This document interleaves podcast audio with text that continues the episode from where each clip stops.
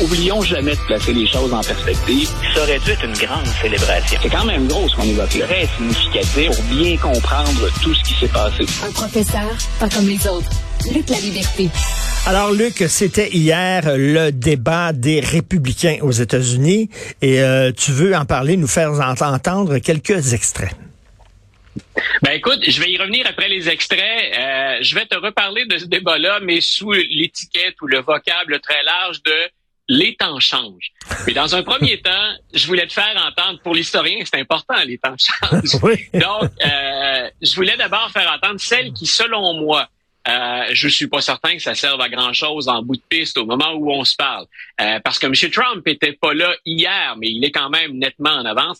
Je voulais quand même te faire entendre celle qui s'est, à mon avis, démarquée hier, et entre autres parce qu'elle a été particulièrement combative. Elle a été en mode attaque, pas la seule, mais elle s'est démarquée. C'est l'ancienne gouverneure donc de la Caroline du Sud, Nikki Haley, qui en même temps est l'ancienne ambassadrice à l'ONU.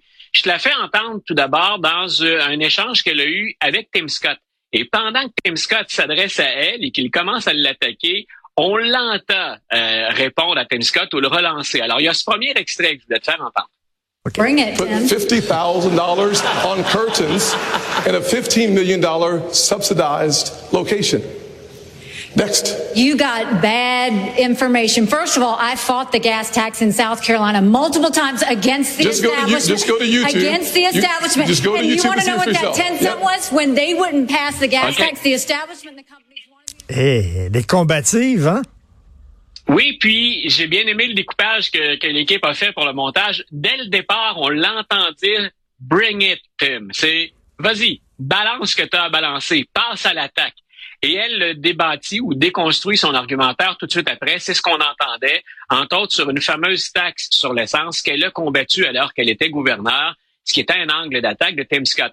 Mais juste cette idée de, de défi, déjà en partant, quand elle sent qu'il passe en mode attaque, c'est Allez, amène-toi. Bring it. Viens-t'en. Donc, on, on sentait le, le, on sentait l'aspect très, très combatif.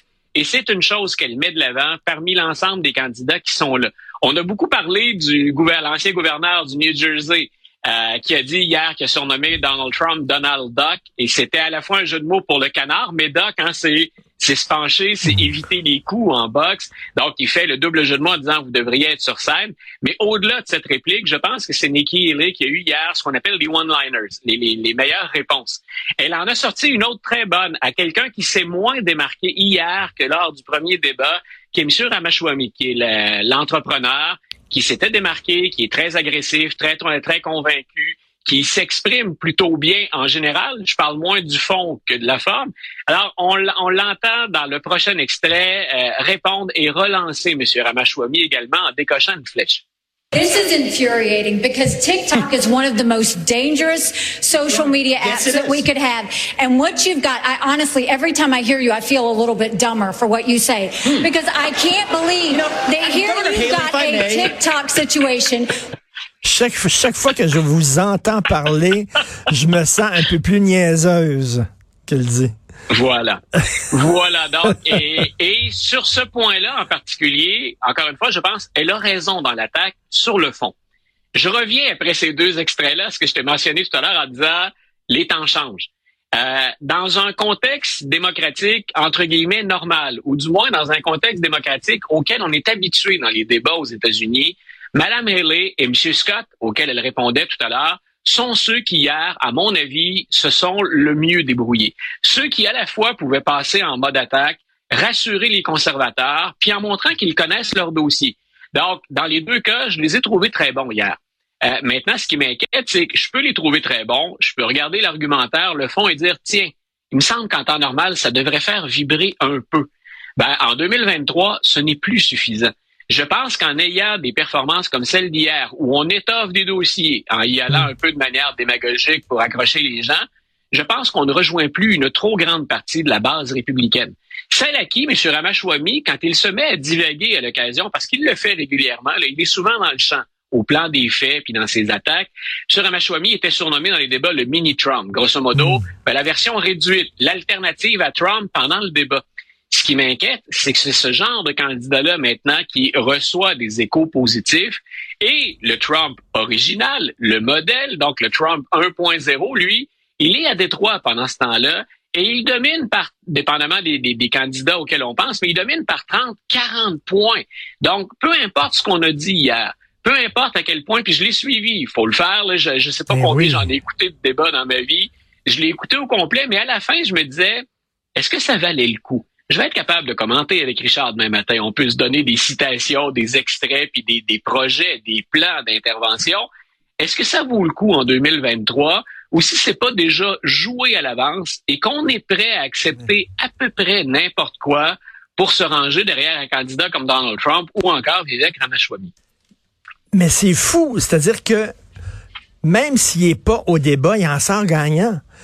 Quoi, quoi c'est vraiment Monsieur Teflon, quoi qu'il fasse, euh, il, sort gagnant de tout. Même s'il y a des accusations qui s'accumulent sur son dos, il ça l'aide plutôt que de lui nuire. Et tu vois, c'est une des raisons pour lesquelles, mais là, j'ai un parti pris très net, et c'est pas celui auquel on pourrait passer, c'est pas les démocrates. J'ai un parti pris très net qui est celui d'une vie démocratique saine aux États-Unis, de pratiques démocratiques, puis d'institutions démocratiques qu'on respecte. C'est la raison pour laquelle je dis depuis longtemps, les seuls qui sont capables de freiner Donald Trump au moment où on se parle, mais il va y avoir des retombées et il va y avoir des tensions, ce sont les juges. Et ce, ou encore les jurys qui vont se prononcer dans les multiples affaires. Au plan politique, ce que M. Trump est en train de démontrer, c'est qu'être un violeur, un agresseur sexuel, c'est que d'avoir fraudé l'État ou son gouvernement, c'est que d'avoir incité à des rébellions, ça ne suffit plus. Maintenant, ça peut même rapporter au plan politique. Mais, mais Luc, Luc, Luc, oui, en même temps, il faut jamais oublier le fait que Trump, c'est pas la cause, c'est le symptôme. Non, voilà. C'est le symptôme. Qu'est-ce qui a permis ça? C'est ça la question. Voilà. Et, et c'est tout le problème des républicains. Si on ne regarde que le, le côté comptable ou mathématique, les gens disent, oui, mais pourquoi les républicains tolèrent ça? La réponse facile, c'est ils n'ont pas le choix. Leur électorat est étiré au maximum. Si on enlève les partisans de Trump, on perd. On perd à la Chambre, on perd au Sénat et on perd la présidence. Mais tu as parfaitement raison. Mais ça veut dire, et c'est pour ça que je prenais le parti de la démocratie d'abord en disant, bien sûr que ces gens-là doivent s'exprimer. Mais si pour un 25 à 30% imaginons le pire de la population, le respect des institutions et des lois ne compte plus, c'est là où pour moi la démocratie n'est plus, dans le contexte américain, un jeu qui est sain. La démocratie américaine, on en a déjà discuté tous les deux, elle avait de nombreuses faiblesses ou lacunes avant ça. Mais maintenant, ça veut dire qu'on n'y tient même plus tant que ça, la démocratie, ou à l'amélioration de la démocratie. Donc, ce sont des symptômes et des manifestations qui sont particulièrement graves, et j'y reviens toujours. C'est notre voisin. Est-ce que comme Canadiens et Québécois, on ne doit pas s'inquiéter de ce qui se passe actuellement? Tu vois, moi, je, m'attendais à des bonnes nouvelles quand tu as dit les temps changent. Je me suis dit, ah, c'est le fun, ça veut dire les temps changent pour le mieux. c'est ça que je me disais, les temps changent pour le mieux. Il y a, des bonnes nouvelles à ben nous donner. Non, les temps changent pour le pire. Alors, c'est ça que tu nous dis. Non, écoute, je... Oui, et le, le, dernier article, le dernier article que j'ai écrit pour le journal finit par ils sont fous ces Américains, mais je fais le topo aussi bien chez les démocrates que chez les républicains de ce qui se passe actuellement c'est pas la première période controversée. L'histoire américaine en est ponctuée de ces moments de tension, de ces moments de rivalité ou de ces dérapages. Mais j'en ai, rarement vu autant en même temps et auxquels on s'intéresse finalement pas tant que ça. Et on est prêt à aller au-delà de ce qui se passe et des faits pour encourager des alternatives qui, dans chaque cas, ne me paraissent pas bonnes. Je ne voudrais pas, dans un monde idéal, de Joe Biden chez les démocrates en 2024. il y a de plus en plus de démocrates qui pensent on n'a que ça à offrir chez les démocrates. Il a été critiqué en passant, M. Biden, on en a jasé tous les deux. Que faisait un président sur une ligne de piquetage? Il y a un ancien conseiller d'Obama qui a dit c'est pas la place d'un président. Le président n'a pas d'affaire à prendre parti dans un conflit. Habituellement, on se tient en retrait. Ben oui. Et donc, on est rendu là. Au-delà de, l'âge ou des facultés de M. Biden, on se demande est-ce qu'il n'est pas devenu trop partisan dans ce genre de conflit? Donc, on dit c'est le centre-gauche ou l'aile progressiste qui le tire et qui le force à intervenir là-dedans.